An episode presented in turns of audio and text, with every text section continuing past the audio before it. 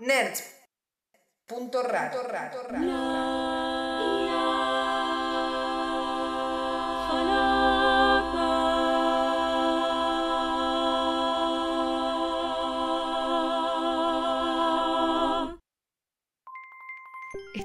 crononautas, bienvenidos al primer episodio de la guía falopa del espacio-tiempo.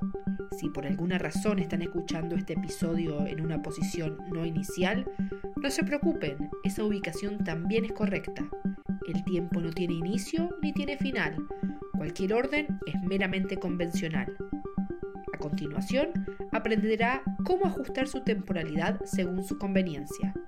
Para realizar el procedimiento, solo cierre los ojos e imagine una gran palanca con varias posiciones. Notará que la palanca está ajustada a la derecha, del lado de las temporalidades eurocéntricas, occidentales, lineales y progresivas. Ahora haga un esfuerzo e imagine que mueve la palanca hacia la izquierda. Paulatinamente aparecerán frente a usted temporalidades alternativas, no hegemónicas, orientales, poco convencionales y hasta no binarias. Ejecute el procedimiento con moderación.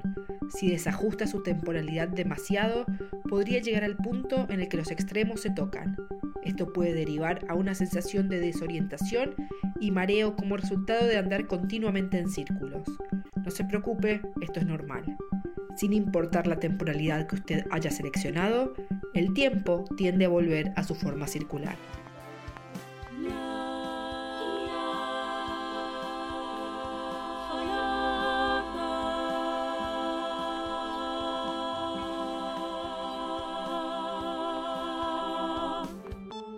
La guía falopa del espacio-tiempo. Hola a todos, cualquiera que sea la hora de tu reloj, este es un nuevo episodio de la guía falopa del espacio-tiempo. Yo soy Paul Noguerol, también conocido como Mosca Covalente, y estoy con Mariano. ¿Cómo andas, Mariano? Atención, la guía falopa del espacio-tiempo informa que durante la duración de este episodio, Mariano, alias Jack Neruda, fue impactado por una nube de protones desde la cual se vio forzado a transmitir. Afortunadamente, informamos que el problema fue resuelto a la brevedad en un espacio de tiempo que comprende aproximadamente una duración de entre una hora y dos meses de tiempo terrestre. Hola Paul, muy bien. Estoy muy bien esta mañana, tarde, noche, en esta intemporalidad del podcast, en el éter del podcast. Yo soy Mariano Rosales, arroba Chagneruda, o también conocido como Chagneruda. Bien, em, no, no, vamos a revelarle a la gente qué hora estamos grabando esto. Puede ser en cualquier momento, puede ser en el pasado, en el futuro. No, no, por eso, por eso digo que hay que aprovechar, eh, ya que estamos hablando de temporalidades y eh, viajes en el tiempo, en cierto modo, bueno, el podcast es medio como viajar en el tiempo, ¿no? Todo lo que son manifestaciones de arte que quedan congeladas, digamos. Bien, va, no, no quiero decir que esto es arte igual. Todo, todo en general, digo, todo lo que está detenido. Todo es arte, somos como Marta Minujín. Todo es arte, todo es cultura. Arte para vivir en arte. Bueno, eh, bueno, lo que vamos a hablar hoy es quizás, eh, a diferencia de otros episodios que vendrán después o que vinieron antes, no sabemos, eh, a, a diferencia de otros episodios, no nos vamos a centrar tanto en las ficciones ni en las teorías de viajes en el tiempo que aparecen en las ficciones, sino que directamente vamos a hablar del tiempo en sí mismo. La idea es dar un poco una introducción acerca de las diferentes maneras de medir el tiempo que existieron en la cultura y el problema del tiempo y cómo se, se pensó el problema del tiempo. Y todas esas concepciones después las vamos a ver que se plasman en diferentes historias sobre viajes en el tiempo, que básicamente las historias de viajes en el tiempo son eh, maneras de lidiar con, el problema del tiempo de manera ficcional. Eh, una forma de, resolver esos grandes interrogantes con respecto al tiempo a través de historias. Entonces, cualquiera de estas concepciones que vamos a hablar hoy eh, va a estar después plasmada en, las historias que, analicemos en otros episodios. Así que bueno, Bien. Sí. Creo que habría que arrancar hablando sobre por qué es tan difícil definir el tiempo o por qué hay diferentes concepciones del tiempo, ¿no es cierto? Y esto, y para hablar de esto, voy a, a citar a Giorgio Agamben, ¿no es cierto? Un filósofo que plantea que el problema de la representación del tiempo, en el libro El tiempo que resta, habla de que el problema de la representación del tiempo es que siempre que lo estemos representando de alguna manera física, siempre que lo estemos viendo de alguna manera física, termina siendo inexacto. Y el ser humano sigue teniendo la necesidad de, representarlo. Pero ¿cuál es el problema? Digamos, eh, hay dos cosas, la representación del tiempo y la experiencia que tenemos sobre el tiempo. Entonces, la representación del tiempo, que es algo necesario para poder, digamos, eh, llevar adelante ciertas actividades, por ejemplo, todas las actividades, porque siempre estamos midiendo el tiempo, por ejemplo, con los relojes, eh, siempre que estemos representando el tiempo de alguna manera va a ser inexacto. Entonces, eh, se plantea que el tiempo, la representación del tiempo, es representable, pero es impensable. En cambio, la experiencia que tenemos con el tiempo en sí es es pensable, digamos, lo podemos pensar, pero no la podemos representar, es irrepresentable. Entonces, en cierto modo, todas las representaciones del tiempo nos van a quedar cortas. Y esto es interesante porque se va a relacionar con las dos divisiones que tenemos del tiempo de diferentes formas. Me da la impresión de que ahora vamos a empezar a hablar de, de las representaciones del tiempo, pero generalmente se pueden polarizar en dos bandos que a mí me parece que siempre va a terminar cayendo en esto de la diferencia entre la representación del tiempo y la experiencia del tiempo. Bien, yo creo que eso es interesante porque creo que pasa lo mismo con el tiempo como lo que pasa con otras, básicamente con todas las experiencias o los fenómenos, que es que mm, hay algo físico, ¿no? Que es el tiempo, hay algo que sucede ahí, pero nuestra única manera de, de acceder a eso es a través de nuestra experiencia y nuestra, nuestras, eh, nuestro sentido, nuestra subjetividad.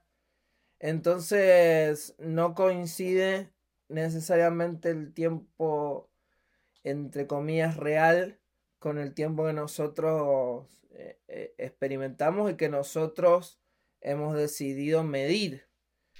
Claro. Em, y también... Veo que la medición es una ficción, de cierta manera. Claro. que nos conviene, que nos ayuda. Sí, es una ficción que nos ayuda. Y al mismo tiempo, ¿por qué nos quedan cortas las representaciones? Porque algo que ya planteaba, por ejemplo, Aristóteles eh, de alguna manera y también lo planteaba en eh, San Agustín, que es un filósofo medieval al que le gustaba mucho Aristóteles. La cuestión es que, por ejemplo, San Agustín planteaba que cómo puede existir el pasado si ya no es y el futuro si todavía no existe y el presente, para ser tiempo, es preciso que deje de ser presente y se convierta en pasado. Esto me parece a mí especialmente interesante porque ahora con los avances de la ciencia sabemos que el tiempo para que nosotros eh, procesemos el tiempo, digamos, para que procesemos todo lo que nos llega de afuera, para que procesemos nuestro alrededor y lo que está pasando, requiere un cierto tiempo para que los estímulos lleguen a nosotros y para que eso esa información sea procesada. Entonces, en realidad, cuando nosotros estamos concibiendo el presente, en realidad ya es el pasado. Nosotros estamos como desfasados en el tiempo por eso. Y creo que también de San Agustín eh, están las reflexiones con respecto a, a eso, que el tiempo es una percepción, que el tiempo es algo subjetivo, es algo que, lo, estamos, lo estamos sintiendo, estamos experimentando internamente, o sea, es un tiempo interno. Em, que eso también es, es bastante, bastante interesante y que vamos a ver que se va a ver en diferentes ficciones y medio que es la idea que más prevalece, esto de el presente como la manera de acceder al tiempo y el tiempo interno, el tiempo subjetivo de cada uno, que, ya, ya, ya, ya lo que podemos concebir ya pasó. O sea, cuando lo podemos llegar a, entender, ya, ya es pasado. Claro. El pasado y el futuro son más entendibles incluso que el presente. Y vamos a ver justamente cómo, es esta cuestión del presente que al mismo tiempo creo que está como muy vinculado a, la experiencia humana. Y bueno, por eso, por eso mismo hemos dicho que es el tiempo como más subjetivo. Por esas mismas eh, dificultades que hay para, digamos, representar el tiempo y concebirlo de alguna manera lógica, es por ejemplo que Lewis Carroll en Alicia del País de las Maravillas dice, el tiempo no soporta que lo marquen ni que lo clasifiquen.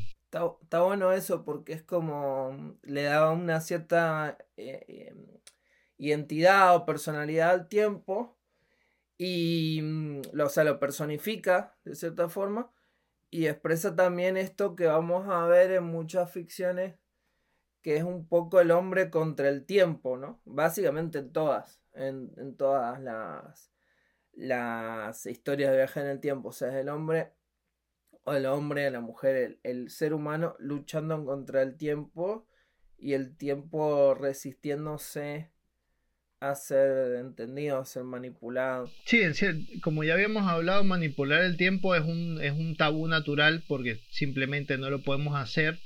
Y también eh, creo que deberíamos hablarlo esto después, porque también qué es lo que pasa es que el tiempo para el humano también siempre va a estar relacionado con la muerte, porque el tiempo es lo que nos va a llevar eh, a que nos va a llevar al deceso y también es el que hace que las cosas se pierdan, que los momentos se pierdan, entonces nos acerca un poco a la muerte y nos acerca también un poco al, a la finitud de las cosas.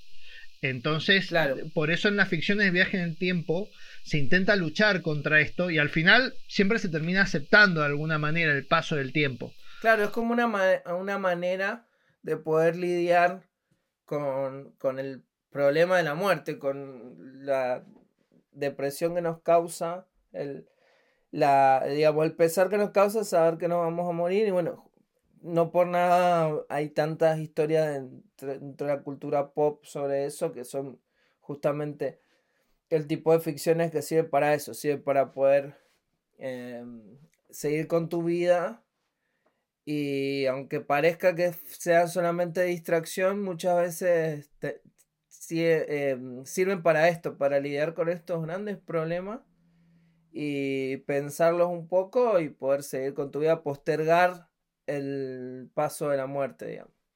Eh, mentalmente. Bueno, pero ¿qué es el tiempo? Tratemos de responder esa pregunta, que es muy difícil de responder, pero pensemos qué sería el tiempo, cómo lo podemos definir, y para eso tenemos que hablar de las diferentes concepciones que han habido del tiempo, las diferentes maneras de definirlo, y eh, eso nos lleva a, esta idea de el tiempo objetivo, que es el primer, la primera concepción del tiempo que vamos a hablar hoy, que es la idea de que el tiempo se puede medir, de que el tiempo es algo eh, objetivo, algo que, mm, que, podemos percibir y podemos saber exactamente cómo es o, acercarnos, porque básicamente lo, lo, que sucede es que nos tratamos de acercarnos como humanidad a eh, lo que ¿Cuál es, la idea del tiempo? A mí me parece está bueno rescatar que siempre que estemos hablando del tiempo, como el tiempo es, es un fenómeno, digamos, eh, siempre vamos a caer en esta idea de que, bueno, ¿existe verdaderamente un tiempo objetivo? Y, o sea, eh, escuchamos una parte de, de la entrevista que podría pasar ahora. La primera pregunta que me gustaría hacerte sería, ¿Cómo la física ve el tiempo? ¿Qué es el tiempo para la física? Es una buena pregunta y a veces la, respuesta que te, que te dan los físicos es un poco aburrida, lamentablemente, porque es un concepto un poco escurridizo, cuanto menos. Es como todos entendemos, tenemos una sensación de que es el tiempo y ostensivamente, no sé si estoy usando bien esa palabra, uno comprende que es el tiempo y entiende que, que el tiempo pasa y etcétera, pero... Eh, la respuesta que te dan los físicos en primer año en la carrera es, bueno, es lo que mide el reloj. Y así se desentienden de cualquier tipo de reflexión posible. Y bueno, mira, el tiempo de acá en adelante hasta que, hasta que termines será aquello que mide el reloj. Y es como una cosa operacional, es como, como, que alguien te diga que la matemática es aquella cosa que sucede cuando ciertos músculos de la mano se mueven cerca de una lapicera. Es como una forma de desentenderse del asunto. Entonces, yo te diría que la enorme mayoría de los físicos eh, piensan que, bueno, es, lo, es aquello que yo mido en el laboratorio, que mide el reloj cuando estoy en el laboratorio. Esa, por supuesto, no, no es una respuesta satisfactoria para nosotros que queremos explorar un poco qué, qué, significa el tiempo y cómo lo podemos entender. El problema que yo tengo es que yo, si vos me decís qué es el tiempo, bueno, yo digo, no, sé, tampoco puedo decirte el tiempo es esto, no puedo definirlo como un triángulo rectángulo donde, bueno, eh, puedo dar una definición. No sé si, si podría hacer eso, lo que sí entiendo algunas de sus características, de sus propiedades. Escuchamos qué es lo que tiene para decirnos Benjamín Marco Longo sobre qué considera la física que es el tiempo, ¿no es cierto? Hay que tener en cuenta que, bueno, verdaderamente existe un tiempo objetivo, o sea, lo que mide el reloj es verdaderamente el tiempo, según algunas, algunos teóricos, como por ejemplo Bachelard en su libro La intuición del instante, que es un filósofo y poeta que dice que en realidad existen dos tipos diferentes de tiempo, el tiempo de lo físico y el tiempo de los poetas, que básicamente es esta misma cuestión de la representación del tiempo y la experiencia del tiempo. Él dice que los poetas, eh, Bachelard dice que los, que los poetas, no, perdón, que los físicos dicen que tienen un tiempo sin vida, que es una abstracción. Al penetrar Citándolo, al, penetrar en las probetas de lo abstracto, el tiempo se reduce a una simple variable algebraica, la variable por excelencia. Digamos que esta idea de que el tiempo es lo que marca el reloj es una forma de representación y al mismo tiempo es una instrumentalización del tiempo. Es una manera en la que el, digamos, el ser humano ha intentado aprovechar esto que ocurre o digamos, sí, aprovecharlo para poder llevar adelante sus actividades, ¿no es cierto? Entenderlo, de alguna manera entenderlo. Bueno, pero ¿qué, ¿qué, es lo que ocurre? Porque hay algo que ocurre, digamos, que es lo que tomamos de referencia y lo que tomaron de referencia las civilizaciones antiguas cuando hicieron los primeros relojes, digamos, que o sea, el tiempo se mide desde hace, vos tenías ahí la cantidad de años. 3.500 años hace aproximadamente, por lo menos que los egipcios lo medían con los relojes solares. Bien, los, los egipcios, los babilonios, eh, varias culturas eh, antiguas em, ya medían el calendario, bueno, en América también. Y em, entonces, ¿qué es lo que hacían? ¿Qué es lo que tomaban en cuenta? Y es lo que se toma en cuenta eh, para básicamente cualquier medición del tiempo, es los movimientos del Sol y la Luna. Claro, o sea, básicamente, ¿cómo se empieza a hablar del tiempo? A partir de las cosas que pasan.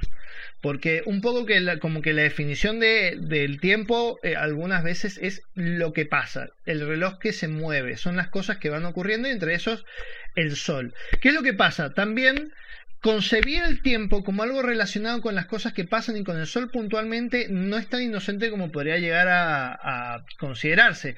Porque hay que tener en cuenta que el reloj, el, el sol es lo que rige la vida en la Tierra también tiene que ver con esta cuestión de, de, los ciclos de las estaciones, también tiene que ver con el sustento. Entonces, ¿qué es lo que pasa? Lo primero que se usa para medir el tiempo es el reloj de sol, es el sol en sí mismo, y esto da la idea, digamos, desde, por ejemplo, la perspectiva de Juan David García Vaca, que es un filósofo venezolano naturalizado español, que plantea que justamente el, modo en el que medimos el tiempo modifica la manera en la que lo concebimos. Entonces, concebir el reloj de sol hay que tener en cuenta que el reloj de sol era algo que era público, que todos podían ver. Entonces el tiempo era algo universal, era algo absoluto y algo público, algo a lo que todo el mundo podía llegar a acceder. Después, ¿cuál es el siguiente avance? si bien hay otros relojes, por ejemplo el reloj de arena, siguen siendo relojes que están atados a las condiciones naturales, siguen siendo cosas totalmente eh, innegables, digamos, atado a la naturaleza y a las leyes del universo. Después de eso se inventan los relojes eh, mecánicos, y esto es interesante porque entre esos surge, por ejemplo, el reloj de bolsillo. Y con esto el tiempo se vuelve digamos, de alguna forma más manipulable y también se vuelve privado, porque todos empiezan a tener un reloj en sus casas, entonces todos pueden acceder al tiempo y todos tienen su propio tiempo. se vuelve algo más personal, por lo menos desde el punto de vista de, este filósofo.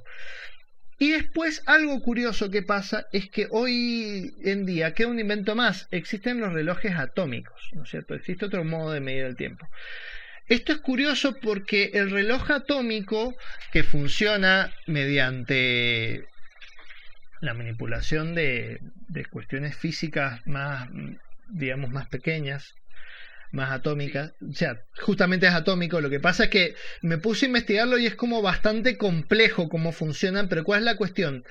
El tiempo. No me sorprende, digamos. Sí. No pensaba que iba a ser muy, muy fácil. No iba a ser fácil. Pero ¿cuál es la cuestión? En realidad, por más de que los egipcios dividían el día en 24 horas, el- la rotación de la Tierra no es uniforme. Entonces, el problema es que el, el tiempo, si lo medimos como la rotación de la Tierra y que tiene que ver con el Sol, no es uniforme, va cambiando. Entonces, esto produce un problema y, hace- y produce un cambio de paradigma. Los relojes atómicos son tan exactos que en algún momento el Sol podría llegar a salir a las 6 de la tarde, por ejemplo, porque es como que se va corriendo. Se va corriendo eh, eso, la rotación del Sol y todo eso va cambiando. Es cuestión de segundos y milisegundos. Claro, es muy loco esto que decís porque, primero, que mm, lo que has explicado, todo este recorrido, me hace pensar en que va cambiando la concepción del tiempo a medida que va avanzando la industrialización, digamos, y la tecnología. Eh, lo percibimos de diferente manera. Y por otro lado, esto que decís del reloj atómico, mientras, o sea, es tan objetivo, es tan cercano a lo que realmente sucede, que ya no nos sirve como humanidad, digamos, porque eh, nos sirve mm, más el tiempo ficticio que hemos armado en base a lo que realmente pasa que el tiempo real que realmente sucede. Eh, es una idea interesante. Y es interesante porque, ¿qué, ¿qué es lo que pasa? Los relojes atómicos han traído un nuevo paradigma porque, digamos, justamente esta cuestión del tiempo objetivo es algo que hace que, eh, digamos, se pueda llegar a, a, un- a un ponernos todos de acuerdo más fácil. Las nuevas tecnologías permiten que todos tengamos la misma hora al mismo tiempo y eso no siempre era así. Pero bueno, en realidad me estoy yendo. Te voy a decir algo, si te pareció loco lo de la concepción del tiempo, te voy a hacer una pregunta, Paul. ¿Qué es A ver. un segundo? Que parece algo tonto. Uh, qué complicado. Pero, ¿sabes? Qué complicado. Bueno, eh, lo más fácil, se- se- se- eh, no, eh, ¿cuánto sería? Eh, ¿Cuántos milisegundos son eh, un segundo? Ah, bien, bueno. no lo sé. Esa es una no forma de definirlo con algo más chico. Justamente esa, es la- esa era la definición del segundo. Decir que el segundo era una parte en 86.400 del día solar medio. O sea, era una parte del día. Pero eso ha cambiado porque, como te dije, descubrieron que el tiempo no se mantiene siempre así. Así que cambiaron la definición del tiempo. La definición de segundo hoy en día es diferente. ¿Sabes cuál es la definición? Eh, desde 1967 se decidió que el segundo debería basarse en, una- en un valor numérico fijo de la transición hiperfina del estado fundamental del cesio no perturbado. Advertencia. Los niveles de falopa están alcanzando números críticos. Se recomienda escuchar con moderación, pausando su dispositivo de ser necesario. Esa es la definición de... Eso es lo que se usa hoy en día para medir el segundo. Ok. O sea, es la transición hiperfina del estado fundamental del cesio no perturbado. ¿Y qué significa esto? Explícalo, esto, por favor. justamente esto, ¿qué significa? Bueno, la cuestión es que si bañas el átomo de cesio, que el cesio es un elemento químico con un número atómico de 55 y un peso atómico de 132, en microondas liberan radiación electromagnética con una frecuencia específica que depende de los niveles de energía dentro del átomo. Boludo, esto, esto es demasiado. No, pero lo que pasa es que me parece re interesante, porque hoy en día nos, no nos basamos, justamente esa es la cuestión, hoy en día no nos basamos en la rotación del Sol, sino que nos basamos en un elemento de la tabla periódica irradiado con microondas, que al mismo tiempo libera una carga que es medible y que es en cierto modo constante. Y esto es lo que se usa hoy en día para medir el tiempo. Hay que tener Ah, en mira. cuenta que hay relojes basados en esta idea en distintas partes del mundo que son los que regulan el tiempo de todo el mundo al mismo tiempo. ok. Che, o ¿no sea, será esa es la nueva definición del segundo. Bien. Y no será entonces, no sé, capaz estoy pensando mal, pero no es algo así como, bueno, el, movimiento del Sol y el, tiempo real, digamos, eh, es irregular, no, no, no nos sirve mucho. Busquemos un elemento químico que tenga como la duración del, segundo que nosotros nos conviene mejor, ¿no es medio una cosa así? Como a, partir de, a partir de lo que más nos, nos hace bien de concebir el tiempo, buscamos un elemento químico que justo al poner en microondas eh, su radiación tenga la duración exacta que necesitamos. Sí, y después para ajustar con el tema del sol se utilizan segundos bisiestos. Eso te iba a preguntar porque lo que decís me da a entender de que, así como cuando hablamos de la frase clásica, la de Nito Nevia y esa frase de la historia la escriben los que ganan y hay otra historia, me hace pensar, hay otro tiempo, está como un tiempo real, o sea, podríamos calcular un calendario paralelo, pero vos decís que lo, como que lo compensan eh, a través de segundos bisiestos. Sí, sí, se compensa con segundos bisiestos y con y así se va como arreglando. Claro, claro, ahí se va arreglando mm, cada tanto. Claro, es una que igual de todas maneras creo que no debe ser un ajuste total, debe, debe estar redesfasado de todas formas. Cada, cada cierto tiempo se cada cierto tiempo se agrega un segundo a la hora. Ah, ok. Ok. Entonces, bueno. Ahí vas compensando. Ahí vas compensando el tema de la rotación del Sol, pero, pero bueno, hay que e, eso es lo que diríamos que es gracioso pensar en un segundo objetivo a partir de en realidad un elemento químico irradiado artificialmente. Entonces, como bueno, ¿qué tan objetivo es? Vamos a construir un poco el ser humano construyendo su propio tiempo para que los, los trenes lleguen al mismo horario, digamos. Sí. me resulta medio forzado porque además de haber estado buscando eh, debería haber estado metiendo elementos químicos en el microondas hasta que encontraron el, el cesio y, le, y les combino. Sí, me disculpo si algún físico sabe mejor que yo cómo funciona toda esta cuestión del cesio. Yo intenté explicarlo lo mejor que pude y lo, que entendí, digamos. Nos van a matar, pero es lo que yo entendí. Los físicos no, no, van a caer a trompada, me parece. Nos van a matar, pero básicamente es interesante pensar en esto que sí es, lo que pasa es que no sé exactamente cómo funcionan las radiaciones, pero sí entiendo que bueno, que es un elemento químico modificado para que emita cierta, cierta cuestión, sí. Bueno, bueno, creo que ya, entonces ahí ya podemos cerrar con lo que sería el tiempo objetivo, el tiempo medible que acá vos, eh, vos pusiste que es lo que los griegos llamaban cronos, ¿no? El, tiempo que se puede medir, el tiempo de Claro, la idea del tiempo, el cronos, cronos es el dios que todos conocemos de la antigua Grecia, que es este ser que devora a sus hijos, ¿no es cierto? Cronos, que tenía el epíteto de retorcidamente, es este tiempo que transcurre y este tiempo que lleva al, al, al fin también, pero es un tiempo medible y es un tiempo eh, digamos, representable de alguna manera, ¿no es cierto? Un tiempo lineal, que es una concepción bastante oriental, digamos, la que tenemos nosotros, que tener, eh, oriental, no, perdón, occidental, que hay que tener que tenemos nosotros, que es como un poco de, de una herencia griega y, hebrea también, eh, esta idea de, bueno, un tiempo que, avanza hacia algún lado. También hay que tener en cuenta esto se relaciona mucho con la idea de, del apocalipsis, ¿no es cierto? Un tiempo que se va a terminar en algún momento, que es una línea recta, que tenemos como, bueno, se creó en este momento y va a llegar hasta este.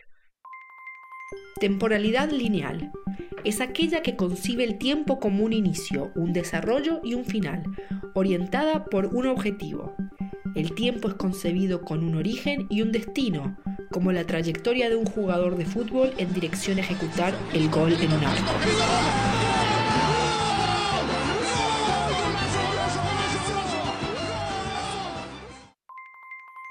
Los habitantes del planeta Maradó 86, en el octavo cuadrante de la galaxia Omega Centauri, experimentaban esta temporalidad con tanta intensidad que las estrellas que circundaban su planeta se redistribuyeron de forma lineal, formando una enorme raya en el cielo. Esta tribu demostró dos grandes verdades universales. La primera es que la temporalidad lineal es muy placentera y beneficiosa para la salud mental, ya que después de ese suceso extraordinario, sus habitantes experimentaron una inexplicable sensación de satisfacción. La segunda es que la temporalidad lineal puede ser muy peligrosa, porque al ver una constelación con una forma tan particular, una entidad cósmica no identificada aspiró la raya entera, incluyendo al planeta en cuestión. Poco antes de que esto ocurriera, una serie de ondas cósmicas encriptadas se emitieron hacia el espacio-tiempo circundante. Los científicos terrestres se pusieron a la tarea de desencriptarlo, considerando que podía ser un mensaje. Después de siglos de investigación, lograron descifrarlo con claridad. Las ondas podían traducirse de la siguiente manera. ¿Qué sé yo? Estoy re Es, es el tiempo, es también, hay una metáfora muy común que es la metáfora del viaje, de la vida como un viaje. Entonces concebís el tiempo como un viaje que tiene un inicio, que tiene un, final, un destinatario, digamos, eh, un, un, objetivo, un punto de llegada. Entonces todo lo que te pasa es como el, el viaje y estás como orientado a dónde querés ir.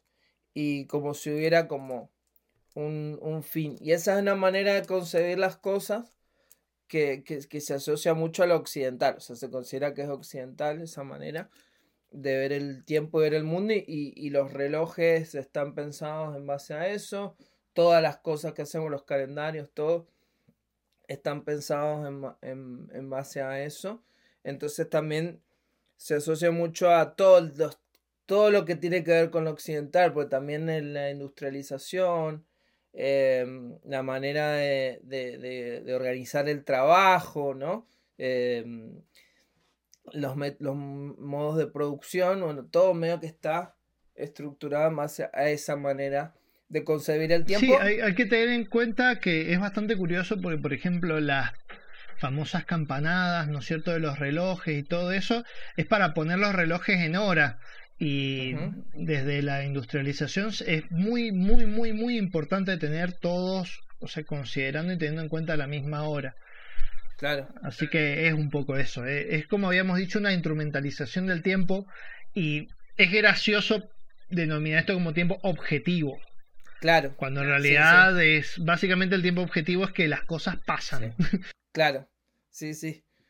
Pero bueno, derivado de, esas ideas de conseguir el tiempo, tenemos la idea de mm, este tiempo lineal, esta temporalidad lineal, que la vemos en la vida y la vemos también en las historias, porque la base de las historias eh, típicas, digamos, es básicamente eso, el inicio, el desarrollo y la conclusión, llegar a algo, llegar a un objetivo, llegar a algún lugar y el, tiempo se concibe de esa forma, de, esa forma eh, lineal. En las historias tradicionales, convencionales, digamos, una historia normal que dos ves en cualquier, en cualquier película, serie.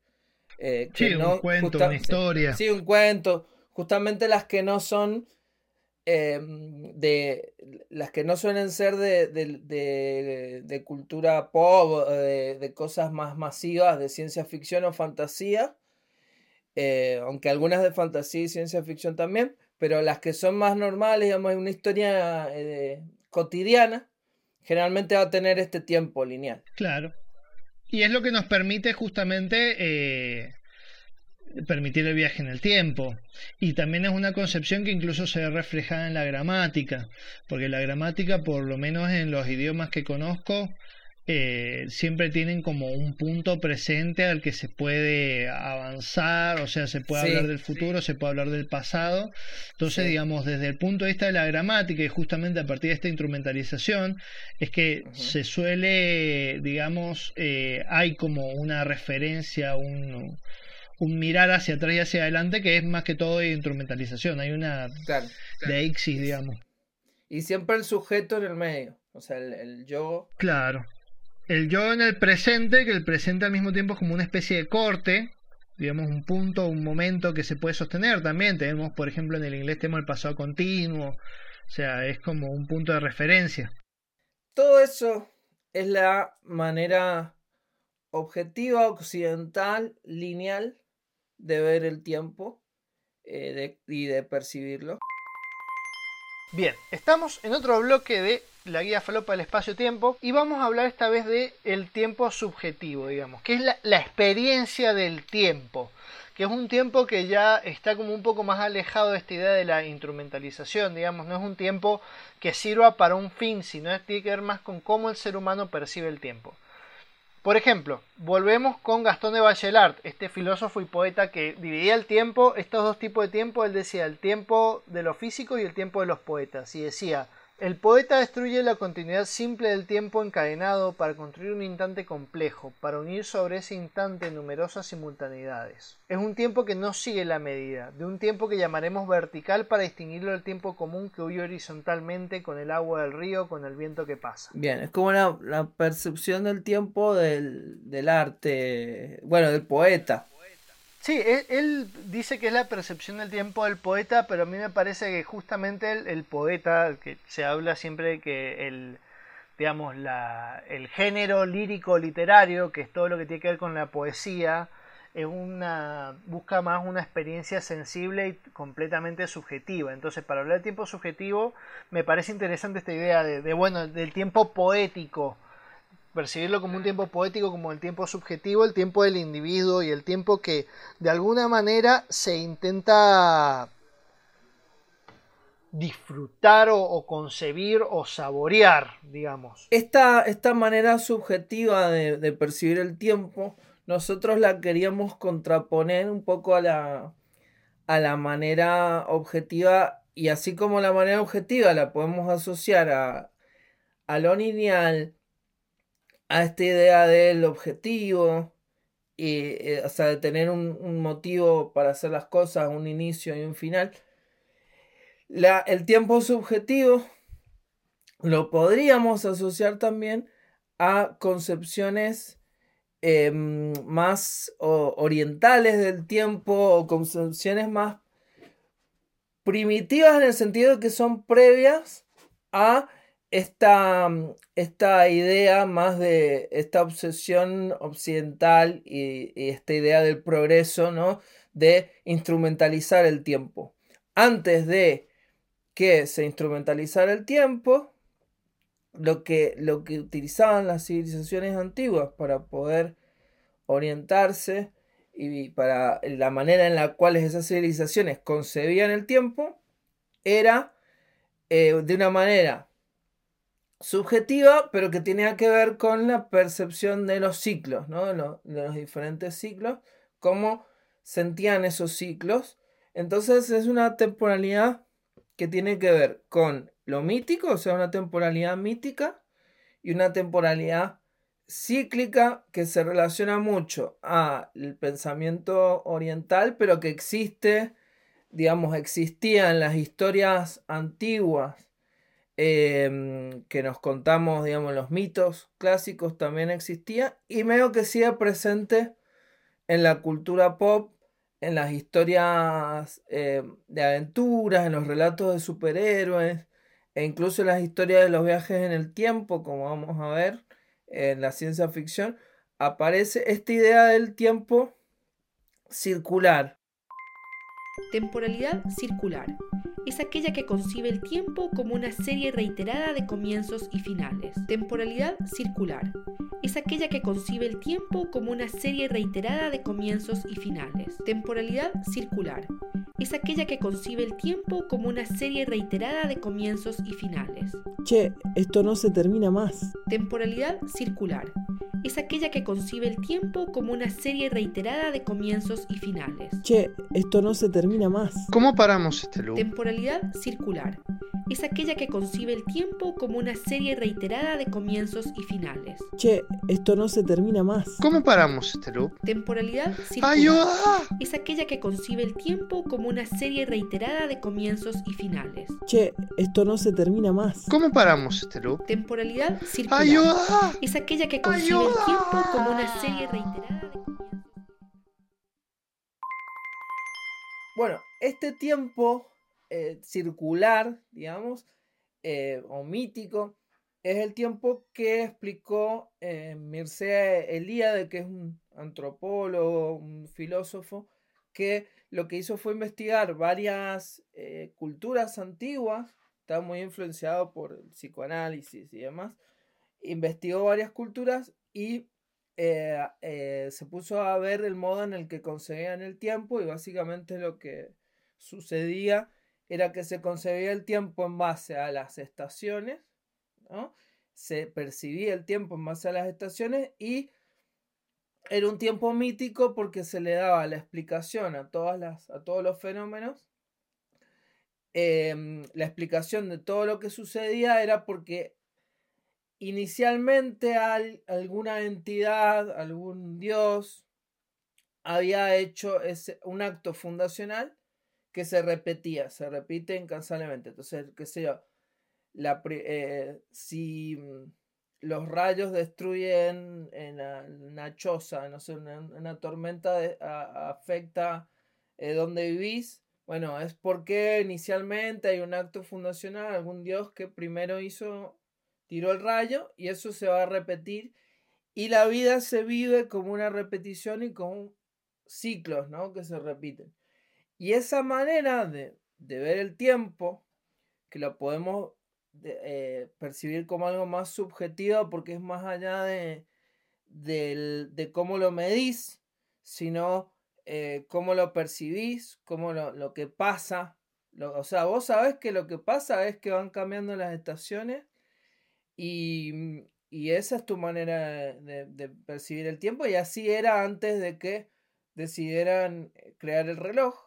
Entonces, esa manera de, ver el tiempo eh, todavía persiste inclusive en los calendarios porque eh, todavía siguen siendo cíclicos igual y seguimos actuando de manera cíclica, seguimos repitiendo ciertas celebraciones a fin de año, principio de año, hay fechas que son siempre igual, los calendarios siguen siendo cíclicos, pero esa manera objetiva de medirlo, por ejemplo, de medir el tiempo de los años, cómo se van acumulando, eso sí es como más occidental y más eh, lineal, pero de fondo la circularidad sigue estando. Y eso, eso se ve en las historias eh, y se ve mucho en la cultura pop, se ve mucho, por ejemplo, en las historias de superhéroes, se ve en el manga, en los shonen, se ve muchísimo que a pesar de que podrías decir que es un tiempo que es más progresivo porque eh, los personajes en manga suelen envejecer y suelen eh, tener hijos y demás, igual ves como cíclicamente se repite la historia del padre en el hijo y al final termina siendo igual una historia circular. Sí, como en el final de Dragon Ball, el final de Naruto y el final de Bleach. Sí, siempre siempre se vuelve a repetir. Entonces al final lo cíclico está y más en las sociedades eh, orientales que lo tienen como ya, mm, eh, incluso en la modernidad lo siguen concibiendo más así, eh, o, más conscientes de, esta, de esta cuestión cíclica que mm, en Occidente la, visión de progreso cambió las cosas también, aunque no, no creo que en Oriente no tengan una visión de progreso también, pero bueno, a esta altura nadie la tiene, pero se suele asociar a, mm, a eso, al como lo más orientado a, la acumulación, a, la progresión, el occidental y lo oriental, el digamos, eh, esta, esta percepción más, más mítica que, que, es la manera en la que, la que concebimos el tiempo y, y, y que se concebía desde siempre. Sí, es algo que, por lo que leí es algo que está como más relacionado por ahí la, a la cultura china, que tiene como una tradición de observar el tiempo de una manera más cualitativa y no tan cuantitativa. Digamos, el tiempo es algo que se vive, que por ejemplo se, se puede ver, se puede percibir. Y como decíamos es más relacionado con esto que te decía más temprano el tiempo poético, es algo que se saborea y es algo que, que se siente. Por otro lado, por ejemplo, en la tradición del yoga Vasista, no lo voy a intentar pronunciar, no sé cómo se pronuncia, pero bueno, es una rama del yoga, se plantea que se, ah, existe una anulación del tiempo, porque el tiempo es una mentira. porque un instante puede durar un montón y un o sea, un, un, instante puede durar una eternidad y una eternidad puede durar un instante, así que por lo tanto considera que el tiempo es una mentira y que a través de la meditación se puede ver a través de esta mentira anulando el tiempo. Es bastante curioso, esto se relaciona con lo que vos decías del tiempo mítico, porque digamos que el tiempo subjetivo es al mismo tiempo mm, algo mínimo es el instante presente, pero como también eh, abarca el todo. Hay, eh, hay algo que algunos conocen, bueno, hay algo que, eh, en la, que viene de la mitología griega, o se puede ver en la mitología griega, que es la idea de que habían tres dioses del tiempo en realidad. Tenemos Cronos, que es el más conocido, que se relacionaría más con el tiempo objetivo y medible, y después tenemos otros dos dioses que es eh, Aion, por ejemplo, que Aion es un dios que es un poco esta cuestión del tiempo mítico, porque es un dios que se representaba, por ejemplo, con una rueda. Entonces era al mismo tiempo todos los instantes y era al mismo tiempo la eternidad misma. Esto se relacionaría un poco con esta concepción que se puede ver en el cristianismo de la eternidad de Dios más allá de que el tiempo empiece y termina, hasta el apocalipsis el mundo se creó y se va a destruir, existe otro tiempo que es el tiempo absoluto, que es el tiempo de Dios, que al mismo tiempo es, es un presente que contiene el futuro y el pasado en sí mismo. Esto se relacionaría con este Dios que es el Ayón, que es un Dios un tanto perdido porque parece que en medio de las traducciones se ha perdido incluso, lo que estaba leyendo es que se ha perdido con historiadores incluso de, del siglo V después de Cristo que lo confundían con Cronos. Entonces como parece que es una de estas figuras que son como una mezcla de dioses, pero lo que sí se, se suele concebir es que el Ayón es este tiempo absoluto y constante que renace todo el tiempo. Y después tenemos eh, el Kairos, que es un personaje que es un personaje bastante simpático, que también se relaciona con el tiempo subjetivo, que es el, la oportunidad del instante. Kairos es como chiquito, tiene como una cola de la que lo puedes agarrar y tiene el resto de la cabeza rapada. Entonces como eh, la idea del instante que tenés que estar atento para cazarlo en el momento, que también se vuelve a relacionar con esta cuestión que hablábamos que es más oriental de, de los chinos, de saborear el momento, de saborear el presente y estar en el presente y se relaciona con esto del kairos, de decir, bueno, eh, la experiencia humana es bien, es todo este absoluto y todo eso, pero me encanta que sea como un Dios más menor. Esta idea de que, bueno, es el tiempo de los humanos, el tiempo que se escapa y que lo tenés que agarrar porque si no se va. Y es un, es un pelado. Estamos, eh, tiene la cabeza rapada. Sí, sí, tiene la cabeza rapada. Tiene la cabeza rapada y tiene un, mechón eh, que, del que se le pueda agarrar. Ok. Es un pelado con colita, digamos, algo así. Sí, sí. Como que tiene como un flequillo. Lo, había leído que tiene como un flequillo. Pero lo que es importante en realidad es que. Es que tiene como una mecha de pelo de la que se lo puede cazar. Y el resto de la cabeza está como rasurada. Sí, es como un tiempo muy, muy real, ese, muy subjetivo, porque es ese que sentís realmente que está todo el tiempo ahí. Decimos, bueno, la clásica de que pase el tren, ¿no? Que no se te pase el tren. Eh, es esa, de aprovechar la oportunidad que se viene y es medio que el presente es un tiempo presente más que nada, porque es lo que estás viniendo, viendo venir. Y, claro. Y a ver si lo dejas, lo, lo agarras o lo, lo dejas. Entonces, para redondear es interesante y pasar a otras concepciones del tiempo un poco más complejas se suele eh, concebir esta idea de, o nosotros en realidad decimos relacionarlo al, tiempo subjetivo, esta cuestión cíclica, esta cuestión mítica y al mismo tiempo esta cuestión momentánea. Entonces el tiempo subjetivo es interesante porque es un absoluto, pero al mismo tiempo es, es una pequeña porción. Es como se puede percibir, eh, es como se percibe el tiempo. Para hablar de otras concepciones del tiempo que nosotros decidimos relacionarlas más con lo subjetivo, por ejemplo, me gustaría hablar de la concepción del tiempo de un sociólogo, Norbert Elias, que planteaba que el tiempo no es un dato subjetivo eh, kantiano ni objetivo newtoniano, que en realidad es una cuestión social. El tiempo no existe por su cuenta y no está fijado genéticamente, sino que es una invención del ser humano. Eh, Me, me pareció interesante la idea esa de que, bueno, y creo que no hay nada más subjetivo que algo que nosotros creamos. Sí, que al final, por más obje- ya hemos visto, por más objetivo que quieras hacer, por más que lo quieras medir, al final termina siendo, Una interpretación. sí, es una interpretación, es una creación. Por eso podemos hacer cosas tan interesantes con los viajes en el tiempo en la ficción. Claro, que en los viajes en el tiempo se ve reflejada esta cuestión lineal también, esta cuestión circular, quiero decir. Sí, Porque hemos hablado muchas veces y nos hemos enredado hablando muchas veces que en realidad la mejor salida para una trama de viaje en el tiempo suele ser el bucle cerrado, que es la manera en la que evitamos todas las paradojas y todo eso, entonces todo termina encerrado en un círculo que al mismo tiempo vuelve a esta concepción mitológica, ¿no es cierto? Esta concepción vieja de- del tiempo que se repite constantemente y está encerrado. hay, hay un tema de, de Café Tacuba, no sé si lo conoces, se llama La Rueda, que dice, lo quiero hacer cuadrado, lo quiero hacer triangular, pero siempre vuelve a ser circular. O sea, por más de que quieras calcular, eh, quieras hacer cualquier tipo de teorización eh, del tiempo, al final llega un punto en el que terminás cayendo en el círculo. Es así. Eh, nos y nos, nos pasó en el podcast, nos va a pasar eh, todo el tiempo.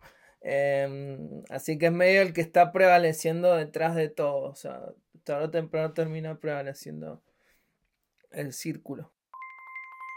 Temporalidad lunecentrista es un tipo de temporalidad que consiste en postergar indefinidamente todo para el lunes. El tiempo se percibe como una irreversible sucesión de lunes, donde finalmente no se hace nada de lo que se debería hacer. El lunes, bajo esta concepción del tiempo, siempre es el lunes de la semana que viene. El lunes arranco, el lunes arranco, lo juro. Pero ¿cómo voy a arrancar ahora si recién estamos a martes? Que bueno, vamos a ir viendo a lo largo de, de este podcast diferentes eh, maneras de, de, eh, relacionarse con el tiempo y de romperlo. Y todas van a tener que ver con alguna de todas estas concepciones que hemos mencionado. Muchas gracias por habernos escuchado. Nos escuchamos mañana, ayer y hace dos meses en otro episodio de la guía falopa del espacio-tiempo. Gracias, chao.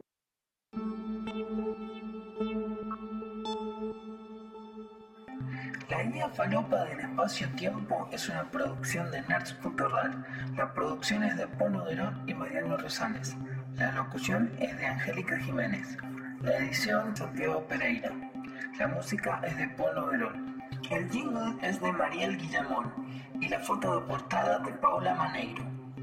Si te gusta lo que escuchaste, ponenos like, 5 estrellas y seguinos en Instagram como arroba la guía falopa del espacio tiempo, todo junto, y en Twitter como arroba la guía falopa. Mariano, ¿cómo andás Mariano? Hola Paul, ¿cómo estás? ¿Todo bien? Yo soy Mariano Rosales, presentándome por primera vez como si estuviéramos viajando en el tiempo. Muy bien, lo sabemos. Eso anulémoslo porque no tiene, no tiene sentido, me rosqué muchísimo. lo, lo pienso. Bien.